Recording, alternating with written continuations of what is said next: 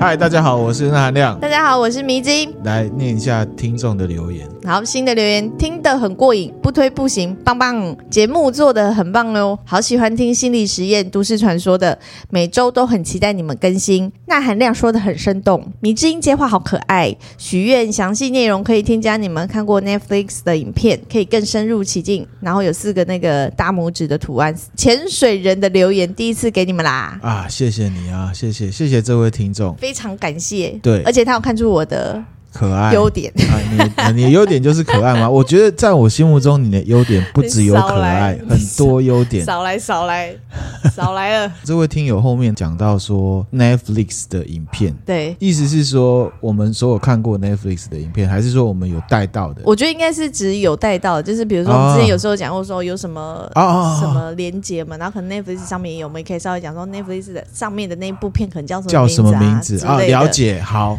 好，那我们就这样子理解。那如果这位听友呢听了，哎，不是啊，我不是这个意思的话，可以再纠正我。对对，回复听友留言呢，就到这边。好，那我们现在呢，呃，算是进入正题，算对我们呢，什么叫做算？就是要来进入正题了吧？啊，对，昨天我哥呢，他跟我说有一个听友，嗯，他出题目给我了，嗯嗯嗯，他说呢，办公室里面的女孩子呢，那个月事会互相传染。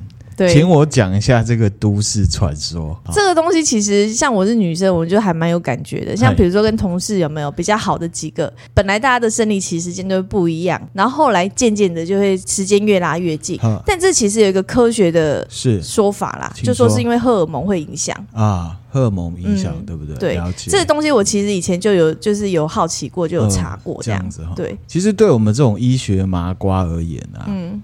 你有去查是？是我讲的那样吗？好像发生，好像身体上发生什么事情都推给荷尔蒙啊，黑龙荷尔蒙还不是吗？难道不是吗？其实是费洛蒙哦，费洛蒙对，这是费洛蒙影响这样。对，那其实。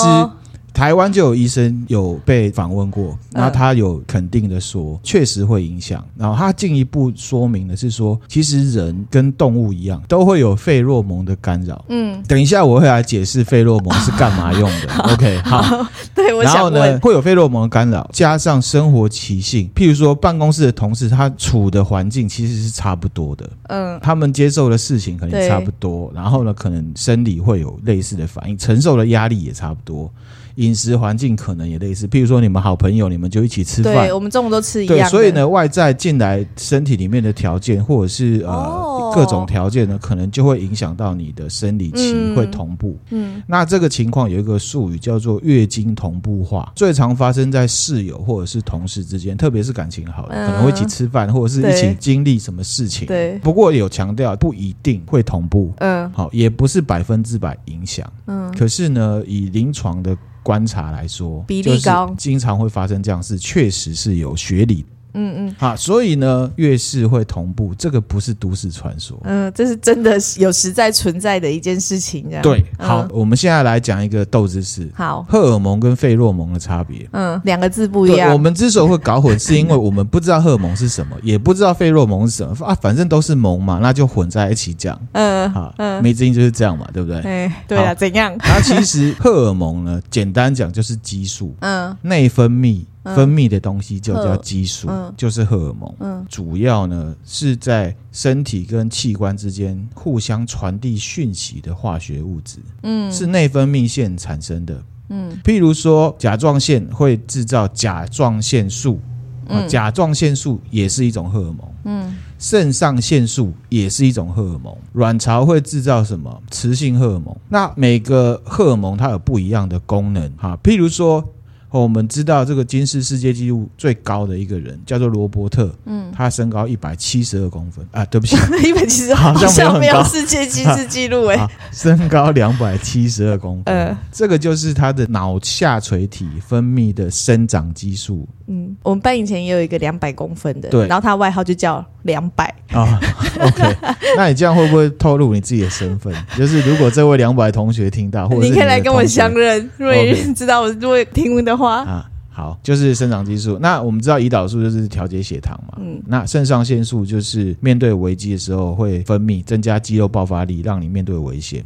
啊，逃跑或者是抵御这个挑战。那卵巢呢，这个雌激素或者是黄体激素啊，调节你大姨妈跟生育功能。那前列腺的话，就是雄性激素，掌控男生的男性特征。嗯，好，所以呢，这种譬如说什么素什么素，这个其实就是激素，激素就是荷尔蒙。对。好，好，那我们常常会有人讲说内分泌失调，就是常常用内分泌失调来骂人，有没有？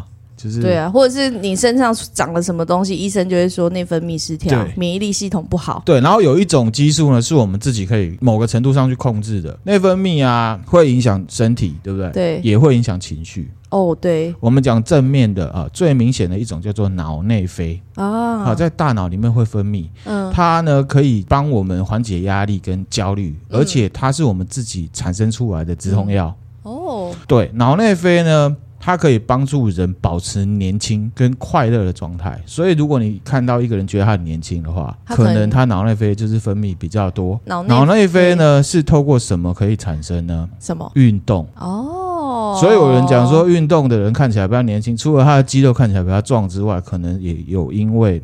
这个啊，当然这不专业，我们不是医生，嗯、可是呃，我们医学科普上面看到的就是这样。嗯，然后脑内啡又称为快感荷尔蒙，嗯，或者是年轻荷尔蒙，嗯，这个脑内啡它产生之后，你心里面会有宁静的感觉，还有成就感。去跑步，我跑完我心情会比较 peace，然后呢会有成就感。这个就是为什么现在很多人讲跑步叫做脑内革命。哦，原来是这样。对，哦，那那脑内啡是要透过有氧运动来产生，嗯，譬如说跑步、跳舞。好，举重拿重物压开，那个不会，哦，那个不会，那个不会，那个不会，那个不会。瑜伽呢？瑜伽不算。有氧，你要会喘，很简单，要会喘就可以了。对，还有一种方式，做你感兴趣的事情也会分泌。嗯，好，譬如说我来录 podcast 的节目的时候，我就会分泌。嗯，好，剪辑的时候我也会分泌。嗯，那还有另外一种东西，常常会搞混，叫做多巴胺。哦，对，也蛮常听到。多巴胺也是跟快乐有关的。嗯。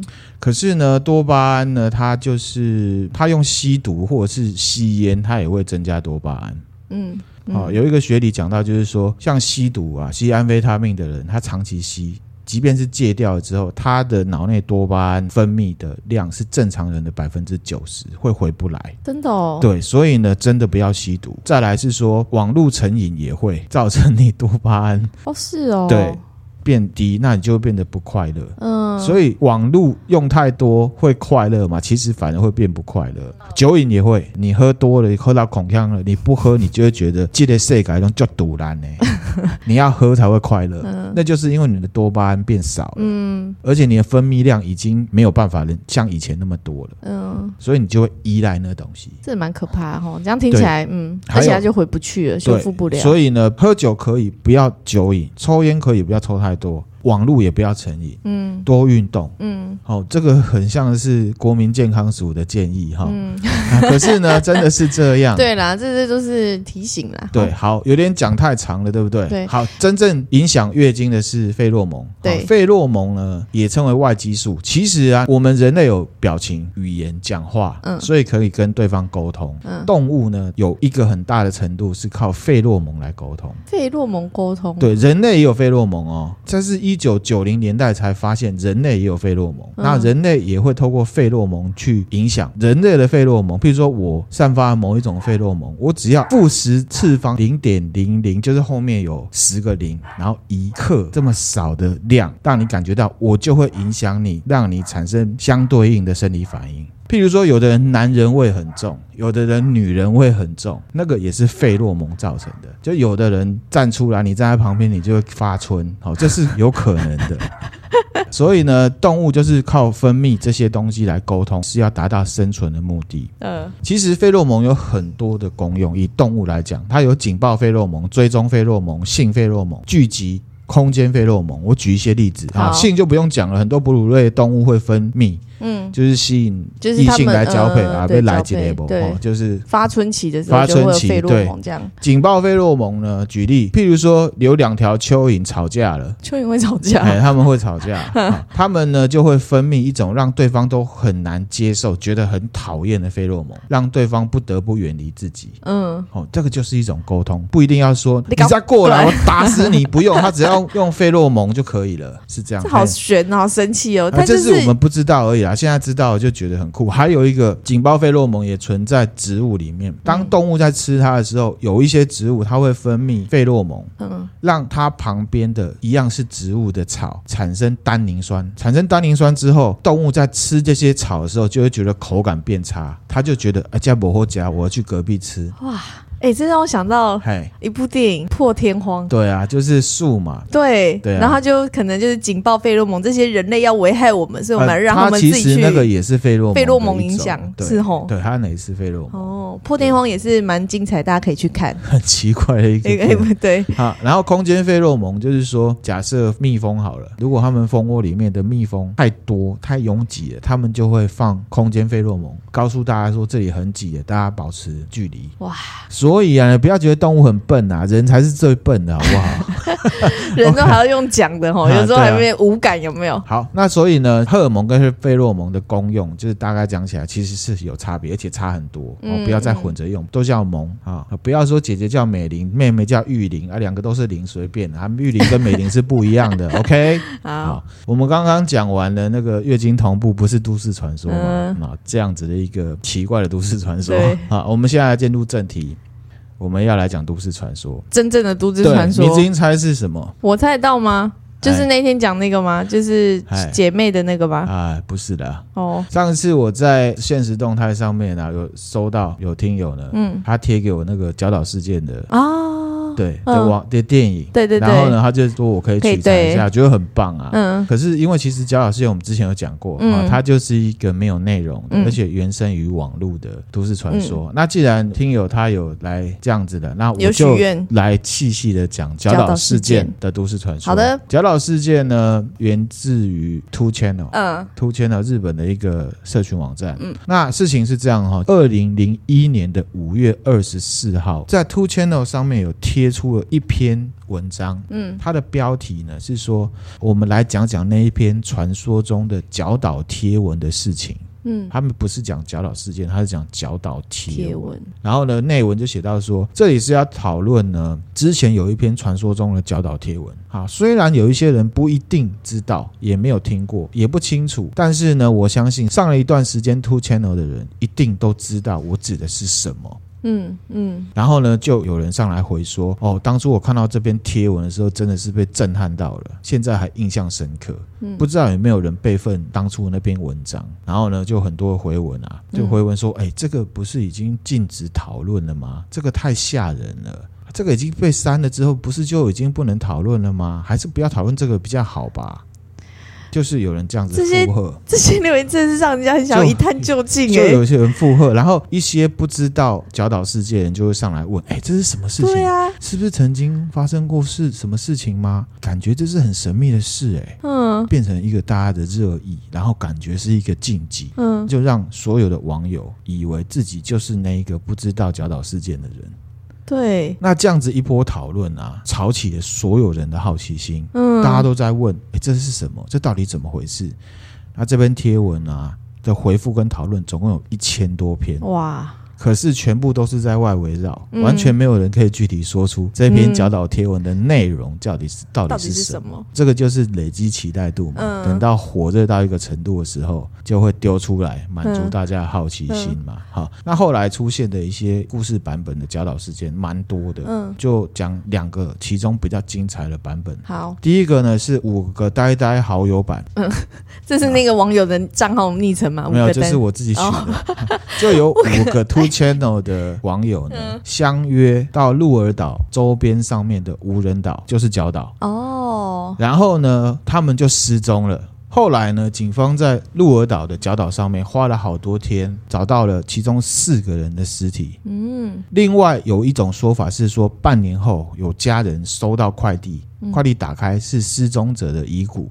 嗯，好，不管是哪一种，就是这事情这样子之后，隔天。Two Channel 马上就出现了一篇贴文，嗯，沙梅西马尼伊鲁，嗯，我在角岛上面，嗯，结果警察又去查，写的那个人的账号就是当初约大家出去玩的那个，那一个就没找到的那个，唯一没找到尸体的那个，对，对，警察就真的去岛上又找，结果就找到的第五个人的尸体，嗯，而且呢，尸体有找到是尸体，对，尸体上面呢有人的牙齿的咬痕，嗯，肉也被撕碎了，嗯，警方看就是一个谋杀案。嗯，所以呢，就有人去联想说，这是不是什么人吃人的案件，哦嗯、或者是有什么类似是人的不明生物？嗯，这个就是为什么角岛事件常常跟牛之手会摆在一起讨论。嗯，好，因为其实它有影射，影射人吃人的这件事情。好，后来呢，警方就没有查到这个 IP 位置，嗯，是不是从角岛上面发的，或者是发文者真实的身份，是都没有查到的。嗯，后来就因为岛上发生了类似人吃人的事情，因为又是谋杀，又找不到，所以很敏感，所以呢，就动用了公权力。让这篇文章不见，直接消失，让这个这件事情消失，这样。对，这个就是版本一的角岛事件的内容。这个也是标准的解决不了问题，就直接把提出问题的解决掉。对啊，差不多是，这个概念。对，那第二个版本呢是千叶县施行版。嗯，这个事情呢发生的更早，是 Two Channel 还没有创立的时代。嗯，有另外一个讨论版叫做阿美洲。嗯，哈，上面有一个用户名称就叫角岛。嗯。这个人呢，他在网络上呢贩卖虐杀智障少女的色情影片，嗯，引起的一些正义乡民的反感。对，啊，这时候就有五个比较八加九的网友，嗯、私底下就组织了一个团体，嗯，跟角岛联络，跟他说要买影片，嗯，要面交，嗯，所以呢，他们就跟角岛这个人呢约在 JR 长盘线的叫做卡西瓦的博站，就是博啦，博圆虫的博，哦，哦，要面交。抓到他，然后呢，把他拖去实行，然后在虐打的过程里面拍下了一些照片，并且放在网络上面。嗯，那这照片呢，总共有十六张啊，在网络上就被称为“血之十六画像”。画面呢还蛮血腥的，来给你看一下。有画，真的有流出来哦。这个是有黑化过，这都是血啦。然后浴缸有血这样子，对。然后还有一个是这个，就是说，哎，我们跟他约在这里这样子。好，有十六张，因为太血腥，所以就只剩下这两张流传出来。那后来发现呢，原本被杀的那个人不是角岛本人，只是替他去面交的小帮手而已。天哪！真正的角岛透过 IP 反查的方式找到这。五个八加九正义乡民，嗯，杀了其中两个，然后呢，剩下三个很害怕，嗯，跑去跟警方自首，说他们就是施行的人，嗯，可是因为贾岛本人一直没有被抓，显得警察很无能，嗯，所以呢就禁止讨论。哦，嘿，然后另外一个说法呢，八加九集团那个首脑呢，嗯，他是在日本的韩国人，嗯，而且有一些政经背景，哦。所以挑起了一些政治敏感的神经，所以完全删除、禁止讨论。哦，就是有一些政治的东西在里面。对，对，没错。角岛事件两个比较有可能的说法，说法，可是呢，之前不是有说过这是一个没有内容的都市传说吗？嗯、怎么又有内容了？嗯、奇怪了，啊，你那个 那含量你是不是胡乱我？这是因为呢，有很多的迹象指出这两个故事有可能都是假的。嗯，好，从第一个版本里面我们可以看到，警察知道有可能是杀人案，还查不到 IP，可能性不高。可是，如果是还在很久以前，技术没那么好的时候呢？年都有网络讨论版了耶，而且不是台湾哦，是日本哦。你这是有现在台湾有网络警察也是很厉害，以前我不敢讲，可是我觉得日本是很早期就有网络警察的。嗯，然后再来是说，其实鹿儿岛的角岛啊。你用 Google 地图去看就知道，它面积只有六千平，嗯，而且完全没有树。然后其实，在那故事里面，他们说警察找了三天才找到尸体，不可能，不可能。不过这三天有可能是网络上传的，说不定是三天后才公布，也不一定啦。嗯嗯。总之呢，反正就是这样。那网络上也有人去查，就是说静冈县也有也有礁岛，上面是有人住的，哦、对。然后宫本县也有礁岛，是无人岛，上面也有树。可是面积一样很小，嗯，所以有人说这是假的，嗯，那我自己觉得呢，它有可能是假的。可是光从上面这几点去讲说这件事情是假的，我觉得证据也不是很足够，嗯，因为我们判断会有个锚点嘛，就是说他说三天。不可能三天是网络上写啊。再来是说，警察他们办案有他们自己的逻辑，说不定他们三天后才公布。你这样讲是蛮合理的吼，对，啊，或者是说可能因为它是环，它应该是环海的嘛，搞不好是从水里飘上来之类的，或者是掉水，就反正各种啦。所以呢，我觉得都市传说就是都市传说嘛，哈、嗯。然后而且还有一个就是说，在二零零一年的时候，嗯，五月二十九号，嗯，有一个署名叫做 Dolly 的女生，嗯，她有上这个 Two Channel 说第一版的故事是他自己写的，哦，有人出来讲就对了，对，然后他还创了三十个假账号。就扮演那些，哎呦，赶快把删贴文删掉啦！嗯、这不是禁止讨论了吗？现在想起来还是很可怕，就敲边鼓的角色，嗯、就是裁判、球员都自己来就对，对，然后引起了本来就不知道这件不存在事件的人的好奇心。嗯、你有没有看过《家有启示》？《家有启示》有啊。那个周星驰疯掉之后，他不是在看那个拳头啊？对。然后呢，一直看，一直看。然后那个小三就说：“哎，你在看什么、给我看一下。”然后周星驰就说：“你要看了。”然后就给他一拳。对，其实没有东西。嗯 好，就大概是这样。可是我也是觉得都市传说就是都市传说，嗯、想的比较扯一点，可能就是有人上来欲盖弥彰嘛。哦，这是我干的。嗯，好，也是有可能。好多种可能哦。对，然后呢，版本二也有吐槽点啊，嗯、就是说他们不是流传的剩下两张这个血之十六画像。嗯，好，这个染血的浴缸啊，是日本的一部电影叫做《Two Channel》的诅咒里面的一个场景的照片。哦，然后那个博赞的照片。是从旅游网站直接截下来，被人家比对中了。嗯，那这个版本其实就是网网友杜撰，嗯，这样子。嗯，可是你要说角岛事件到底怎么样呢？我觉得就还是让它留在都市传说的层面了。嗯，好，这个就是关于角岛事件的都市传说。好，梅子的看法是什么？角岛事件，原来日本有这么多角岛哦，它就是一个无人岛的意思的感觉。有些人有些地方有人住，对哦。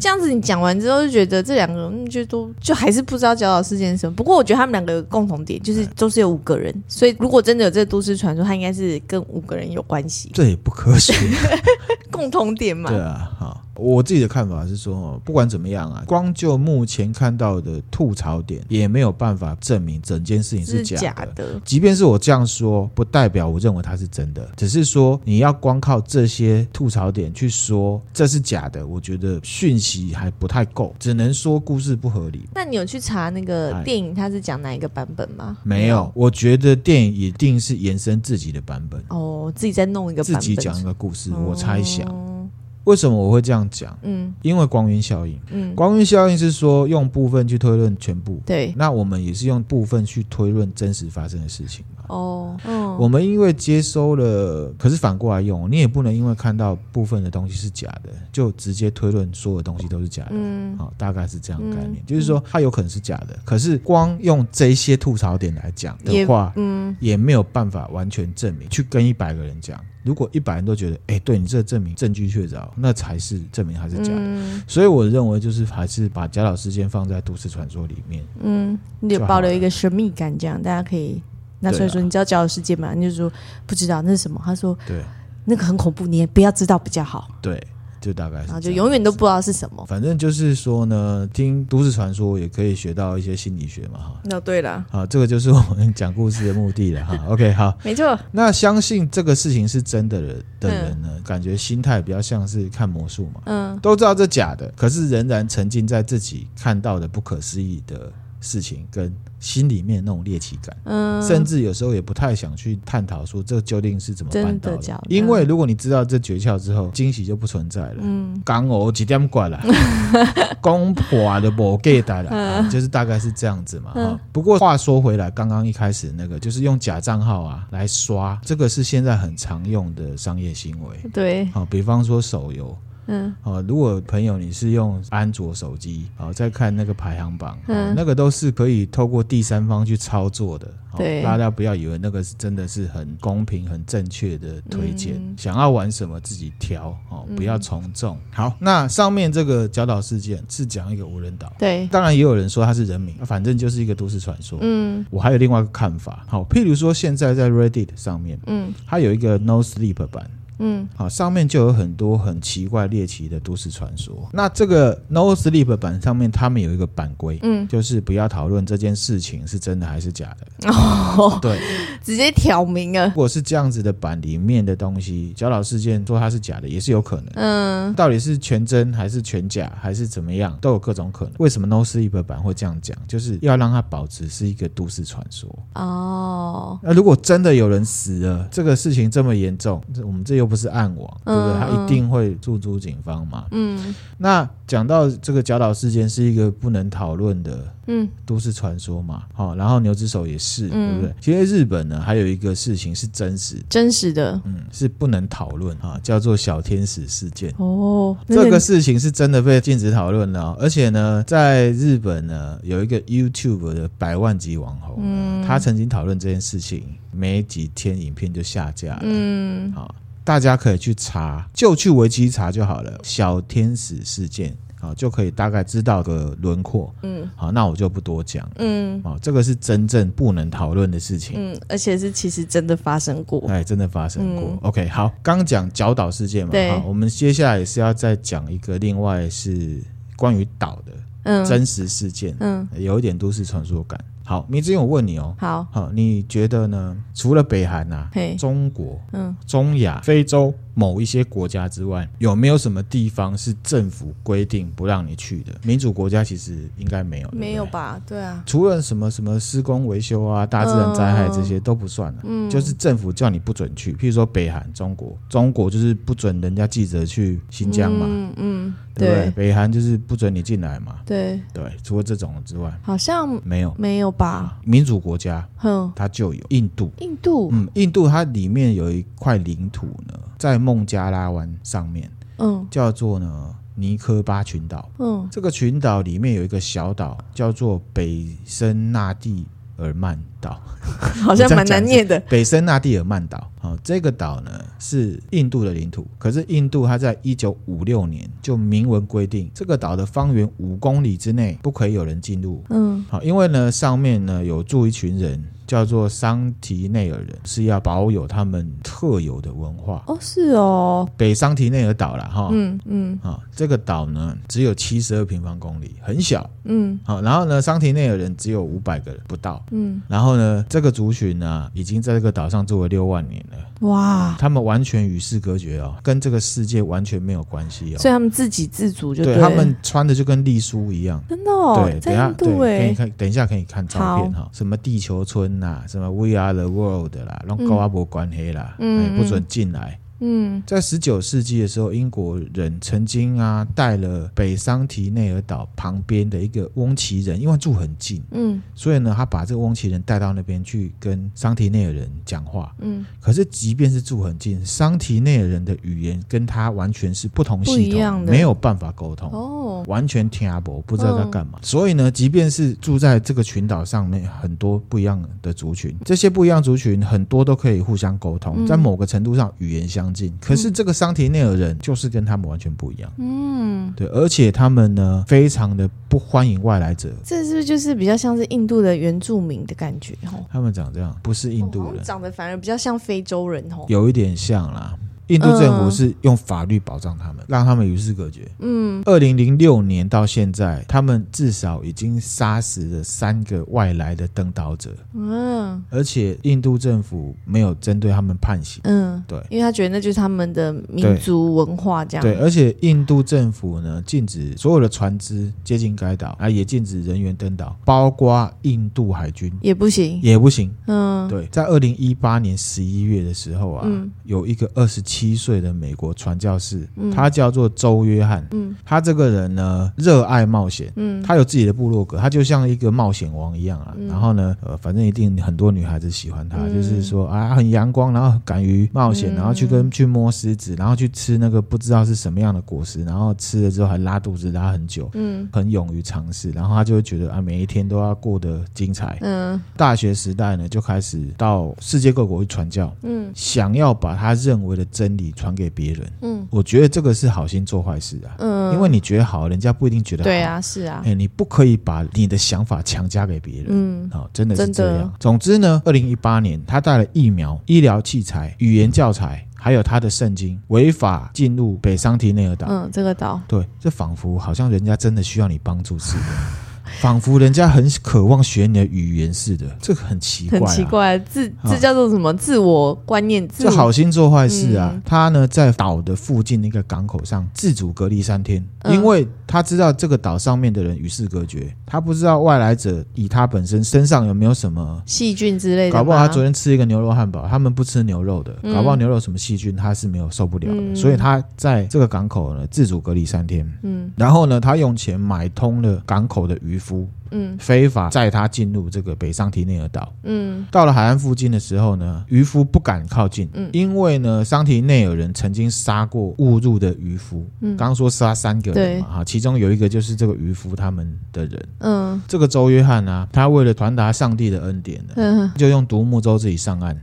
一上岸之后呢，这个桑提内尔人就弯弓拉箭要杀他。嗯，用弓箭哦。嗯，而且他们有毒箭，还有刀。然后呢，这个周约翰他就上去就说耶稣爱你，我也爱你，然后拿出了礼物，不过没有用，对方还是很有敌意。嗯，约翰就退了，退到渔船上面。嗯，这个中间过程里面，他总共跟对方接触三次。嗯，第二次的时候，对方真的往他胸口射箭，还好射偏，拿了圣经。哦，救了 耶稣，救了他一命啊！你真的这样讲吗？我觉得他一定会这样觉得，我觉得是耶稣害死他了。哦，哎，说的也是哦。对。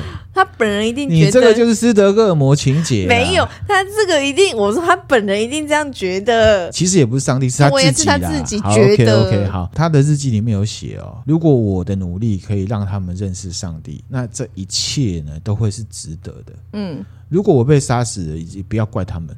嗯，然后最后一次呢，他研究之后，为什么商体内的人对他会有提防？他觉得，因为他后面有一艘渔船。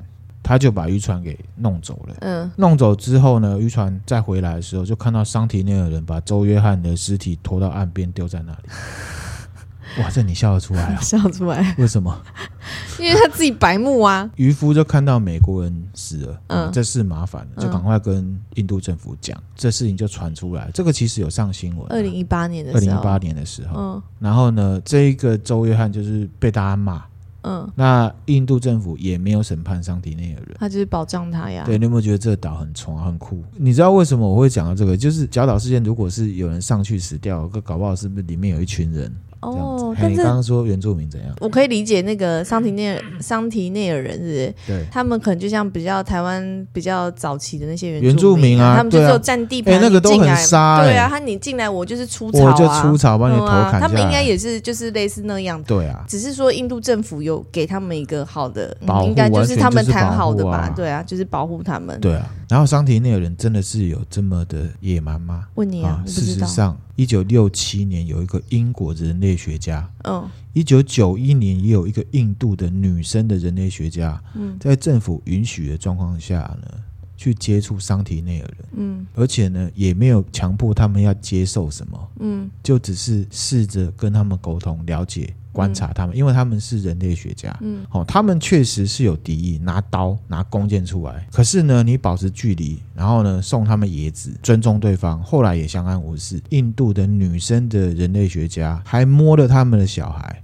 哦，而且他们还跟当地的女生来沟通，嗯，所以呢，你要说他野蛮，其实我觉得是方法错了，还有你的目的不对，嗯，你不要打扰人家嘛。就是有一批牛肉很好吃，就真的很好吃。我不想吃的话，再好吃都没有用，你不要强迫我，OK？嗯，对，不吃鱼。不敢吃海鲜，就是有这个深海鲑鱼，上千年只有一只，给我钠含量。不喜欢吃鱼，你跟我讲这个完全没有用，没有感觉。哦，所以呢，这个故事告诉我们什么？不要把自己的喜好强加于别人身上。对，不要说我觉得这个很好，对你来讲一定也会很好。这有点情绪勒索。如果是对方需要帮助，他跟你说他需要帮助，你就帮助他。可是他没有说他需要帮助。你不要强加，这个也是一种情绪勒索。嗯，那我们今天的分享就到这边了。嗯，大家听了觉得有趣的话呢，可以分享给你的朋友。好，蜜汁要讲什么？没有，我只是想要讲那个。哎，你不是说没有，可是又有，到底有没有？没有，你猜猜看。啊，你快说了。